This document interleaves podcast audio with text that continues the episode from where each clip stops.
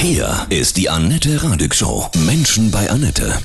Ich freue mich sehr. Heute bei mir zu Gast Professor Dr. Andreas Michalsen, Professor für Naturheilkunde an der Charité in Berlin. Guten Morgen, Professor Michalsen. Ja, guten Morgen. Selten hat die Mediziner ein Thema so öffentlich gefordert wie Corona, oder? Ja, absolut. Also das hat es mal in dieser in dieser Verdichtung wirklich noch nie gegeben, dass eine Krankheit äh, alles, alles Geschehen dominiert. Haben wir zu wenig Infektiologen, Virologen, die sich auskennen aus Ihrer Sicht? Wir sind ja sehr gut aufgestellt, also so wissenschaftlich und auch im Bereich der, der Infektiologie und Virologie und das das ja auch Überraschende war ja, dass eben auch von deren Seite aus das eigentlich immer schon erwartet wurde, auch dass so etwas mal kommt. Man hatte dem Ganzen einfach nur nicht im Vorfeld genügend Aufmerksamkeit gegeben. Vielleicht auch, weil die früheren Epidemien äh, keine wirklichen waren. Ne? Und dann, äh, dann denkt man sich, ja, es wird schon immer so weitergehen. Ich hatte so ein bisschen den Eindruck, dass auch in den ersten Wochen sich so kaum ein Kollege getraut hat, seine Meinung zu sagen. Also gegen Ihren Kollegen, zum Beispiel Professor Drosten, der ja auch an der Charité ist, ne?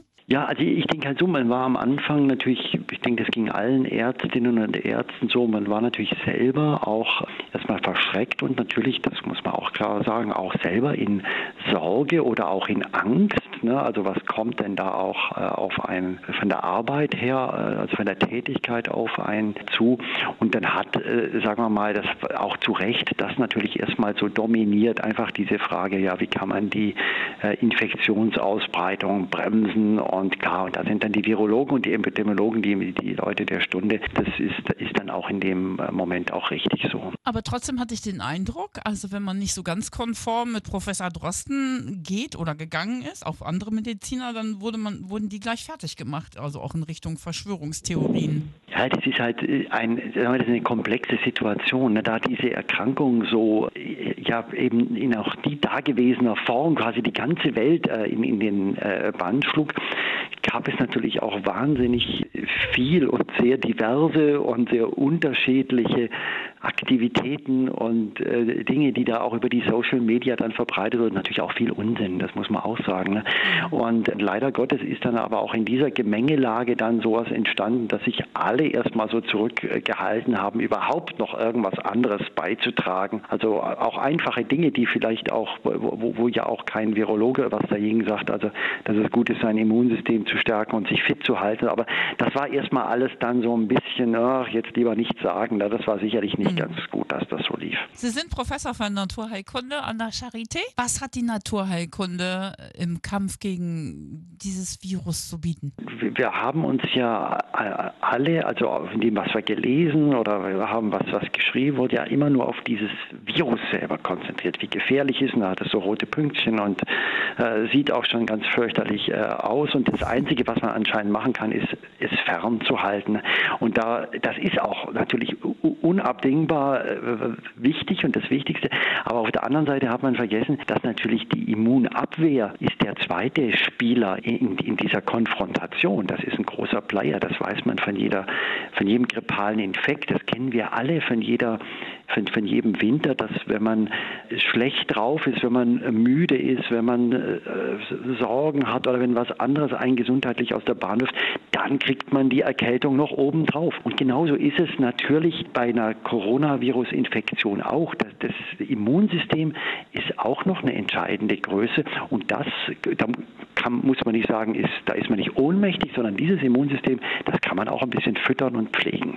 Kann man das noch aktuell stärken? Ja, auf alle Fälle. Das sind die Klassiker, also Bewegung, gesunde Ernährung mit viel Obst, äh, Gemüse. Da gibt es wirklich Studien, die zeigen, ja, dann funktionieren die Killerzellen besser, mhm. die Antikörper werden besser aufgebaut. Viel in der Natur sein. Also wenn man schon den Lockdown hat, dann wäre es ganz gut, jetzt auch zu dieser Jahreszeit rauszugehen. Dann hat man noch eine andere Komponente, das Sonnenlicht und die Vitamin D-Produktion stärkt auch das Immunsystem. Also wir haben da, eine, das sind jetzt nur ein paar, wir haben wirklich eine Fülle von Sachen, die man machen kann. Mhm. Ich habe ich hab gehört, Zink soll auch ganz gut sein.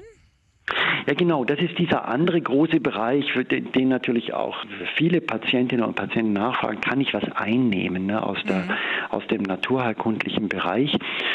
Und Coronavirus auch spezifisch wirkt, aber es hat bisher bei vielen, vielen anderen viralen Erkrankungen auch gewirkt. Insofern macht man nichts falsch, wenn man das dann vermehrt zu sich äh, nimmt. Und da wäre Zink auf jeden Fall zu nennen. Das ist beim, beim Schnupfen, bei grippalen Infekten ja auch äh, belegt. Und dann gibt es natürlich eine Reihe von Gewürzen oder Nahrungsmitteln, es hat sich auch schon so ein bisschen rumgesprochen, die tatsächlich auch antivirale Kraft haben. Ingwer beispielsweise mhm. oder Kurkuma aber auch so althergebrachte wie Salbei oder Thymian, Knoblauch, Zwiebeln. Also jetzt ist sozusagen der Gewürztopf das Wichtigste. Also die Dinge, die scharf, die pikant sind, die sollte man jetzt, wenn man es mag und wenn man es kann, reichlich verzehren. Ist schon gemerkt, Ingwer und Kurkuma sind auch fast immer weg. Ja, das äh, hat sich schon ja, rumgesprochen ein bisschen. Genau, so ein Ingwer-Shot, also ja. sagen wir so, so Ingwer frisch auspressen, das spürt, das spürt man ja auch äh, subjektiv, dass einem das irgendwie so ein so einen Push äh, mhm. äh, gibt. Und das ist tatsächlich so. Da gibt es übrigens auch jetzt aus dem asiatischen Raum erste Untersuchungen, die zeigen im, im Labor, also im Reagenzglas, tatsächlich auch antivirale Wirkungen gegen Covid-19. Man kann nicht sagen, wie stark, aber nochmals wiederholt, man tut sich auf jeden Fall nichts, nichts Schlechtes damit. Was kann aus Ihrer Sicht noch helfen? Keine Angst haben, stressfrei leben? Ja, genau. Also ich, ich glaube, es ist sehr wichtig, sich nicht von dieser Angst und von dem Stress äh, zu sehr erfassen und mitreißen zu lassen. Natürlich hat uns das alle erfasst und das wurde auch von den Medien natürlich auch in einer Dichte hochgespült, sodass dass da letztlich jeder irgendwann äh, äh, Angst empfand. Und unglücklicherweise ist aber Angst und Sorge, also das, äh, das ist medizinisch sehr gut untersucht, das schwächt das Immunsystem und die Immunabwehr. Also etwas, was wir eigentlich gar nicht brauchen können in diesem Moment. Und deswegen würde ich einfach den Appell oder, oder, oder einfach die, äh, die Empfehlung äh, geben wollen, so viel es geht, auch das Gute darin zu sehen und sich vielleicht dann an der Entschleunigung zu freuen oder an der Sonne, die jetzt scheint. Und auch, äh, wenn man gestresst ist, dann zu sagen, okay, da gab es doch irgend sowas wie Entspannungsverfahren, da gab es doch Yoga oder Meditation oder Atemübung. Jetzt ist die Zeit für solche Dinge. Weil je weniger wir Stress haben, desto besser ist unser Körper in der Abwehr gegen das Virus. Wie sehen Sie das mit der Maskenpflicht? Würden Sie die empfehlen oder jeder je nach Eigenverantwortung? Ja, würde ich empfehlen. Also das, das, das ist ja im asiatischen Raum schon, schon lange so verbreitet und das ist zwar nicht beweisend, aber es gibt schon viele Hinweise, dass äh, gerade auch in, in Südkorea, aber auch in anderen Ländern, Japan und so weiter, dass das schon ein Aspekt des Erfolges war, den die ja zweifellos erzielt haben in der, in der Infektionsabbremsung. Ne? Was glauben Sie, Professor Michalsen, inwieweit sich die Medizin wirklich nach Corona verändern wird? Das ist schwer zu sagen. Ich weiß es wirklich auch nicht. Die Hoffnung besteht sicherlich darin, dass ich denke, dass man am Ende auch sehen wird, dass äh, Prävention einfach viel wichtiger ist, als dann, wenn die Katastrophe eingetreten ist, dann irgendwie zu reagieren. Und wir sehen bei Corona ja auch, dass die Risikogruppen, die Menschen, die ja gefährdet sind, das sind ja die fast alles chronische und lebensstilbezogene Erkrankungen, ne, wie eben Diabetes, ähm, Übergewicht und so weiter, dass noch, noch stärker klar wird, wenn wir alle älter werden jetzt, dann sollten wir gesund alt werden und dann stärkt das die Naturheilkunde. Ich hoffe nicht, dass das andere sich so mehr verbreitet nach dem Motto, dass man sagt, ja, jetzt brauchen wir nur noch Intensivmedizin und, und alles andere ignorieren wir. Ich hoffe mal nicht, dass es dazu kommt. Glauben Sie, dass, dass wir nach Corona eine, eine veränderte Welt vom Bewusstsein her haben, dass die Menschen anders fühlen, dass es einen Wertewandel gibt? Ja, also ich glaube schon, dass es, dass es nicht mehr so sein wird wie vorher. Also man muss ja auch nochmal das einordnen. Also es war ja auch schon vor Corona einiges nicht mehr in Ordnung. Also wir hatten ja die Klimakrise. Ich finde das auch sehr interessant, dass in den Bestsellerlisten waren äh, viele Bücher über Crash, über Wirtschaftscrash mhm. und über Disruption. Also irgendwie hat man gespürt, dass diese, diese Beschleunigung, die wir da gemacht haben, dass die irgendwie so nicht weitergehen kann. Ich glaube, niemand hatte das, das, das Virus jetzt irgendwie äh, auf seiner Liste. Aber es passt eigentlich sehr gut in die, ich finde, in das Grundgefühl, dass, dass uns doch mehr und mehr deutlich wird, dass diese Globalisierung in der Form und diese Beschleunigung, dass das so nicht weitergehen kann.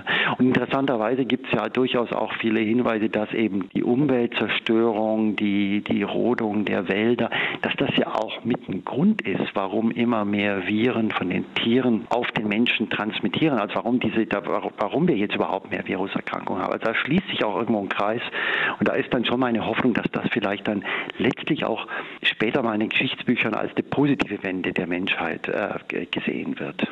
Haben Sie für sich so einen ganz ureigenen Leitspruch, um weiterzumachen, um positiv zu bleiben? Später werden wir wissen, wofür es gut gewesen ist. Also. ja. Das ist ja oft so, auch wenn man persönliche Schicksalsschläge oder mal persönliche Tiefen hat. In dem Moment, in dem man drin ist, kann man sich eigentlich nicht äh, dran, natürlich nicht daran erfreuen. Und so später äh, sieht man dann oft erst, dass das aber auch eben der Start in, in eine ganz positive Entwicklung war. Und das ist schon mhm. so auch, vielleicht sogar nicht nur eine Hoffnung, sondern auch eine Überzeugung, die ich da habe. Haben Omas auch schon immer gesagt, ne? wer weiß, wofür das gut ist. Genau. Sehr schön, das Leben ist schön. Ja, ne? Genau. vielen, so vielen tausend Dank, Professor Dr. Andreas Michalsen, Professor für Naturheilkunde an der Charité in Berlin. Ja, Alles Liebe. Herzlichen Dank meinerseits.